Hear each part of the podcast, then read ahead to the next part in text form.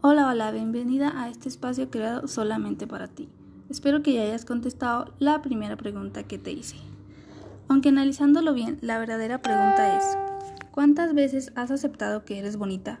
Hoy decidí tocar este tema porque hay algo tan importante, pero no es tan simple como parece, que es la seguridad y la credibilidad de nuestros propios criterios. ¿Cuántas, cuántas veces hemos visto con ojos de perfección a otra mujer? En aspectos de su piel bonita, su sonrisa, su cuerpo, etcétera, etcétera. Ustedes me comprenderán. Y nosotras nos hacemos chiquitas, dudamos de nosotros, y aunque llegue alguien más y nos diga que nosotras somos eso que vemos en alguien más, no lo creemos. Pero la verdad es que somos una montaña de emociones. ¿Cuántas veces quién no se ha sentido bonita desde que se despierta?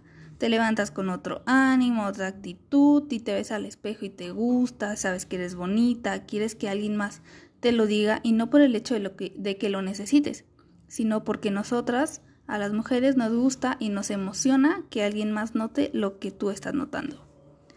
Pero de repente al día siguiente te levantas y ya no te gustas. ya te salió un granito, tu cabello se ve desarreglado y bla, bla, bla. Pero eso es algo súper normal, a todas nos pasa. Pero la verdad es que, ¿qué es lo que podemos hacer para siempre sentirnos bonitas? Y la respuesta es algo súper simple. Ahí te va, cambia tus hábitos.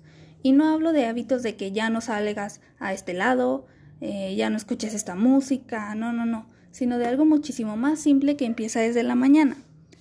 En cuanto te despiertes, no agarres tu teléfono luego, luego para ver Instagram, Facebook, el chisme.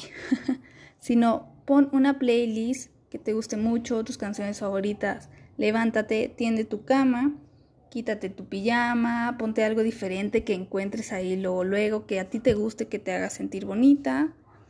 No digo que te pongas súper elegante, solo algo que te encuentres ahí, incluso algo que te pudiste haber encontrado en esta cuarentena. Eh, mírate al espejo, di que eres hermosa todos los días, peina tu cabello, realiza tu skincare o aplica tu crema. Ponte alguna joyería sencilla, unos aretes, un collarcito, alguna pulsera especial que te recuerde algo. Créeme que eso va a aumentar tu seguridad y no por el hecho de que es una joyería, sino por el hecho de que tú la escogiste y es tu estilo. Desayuna lo que tú quieres, si quieres hacerte unos hotcakes, unos sándwiches, unos huevos, lo que tú quieras. Y haz de lista, haz una lista, perdón, de lo que quieres hacer hoy. Por ejemplo, ya después de levantarme y de desayunar, quiero hacer 30 minutos de ejercicio, voy a acabar todas mis tareas, voy a leer un poco, en la tarde voy a hacer un postre, bla, bla, bla, bla. Y al último, ponte un castigo de que si al menos no intente hacerlo por quedarme ahí, de que me dio flojera o de que quedarme acostada, ponte un castigo de, no sé, por ejemplo, hacer 20 sentadillas o 20 abdominales o dar una vuelta a la casa. Eh, y esto es un castigo que a cierto punto te va beneficiando. Y digo del ejercicio porque la verdad muchas veces no queremos hacer ejercicio. Entonces, a lo mejor y haces algo más productivo y no haces ejercicio por no querer hacer ese castigo. y ojo, no te presiones. Eh, si vas a empezar, es la primera vez que lo has hecho, no quieras hacerlo todo luego, luego y todo perfecto, de estar todo el día súper activa. No, no, no. O sea, si tu cuerpo te pide descanso, dale descanso. No se trata de lograrlo al primer día, sino de dar un pequeño pero muy verdadero esfuerzo todos los días y se te va creando un hábito y créeme que es de los mejores hábitos que puedes crear.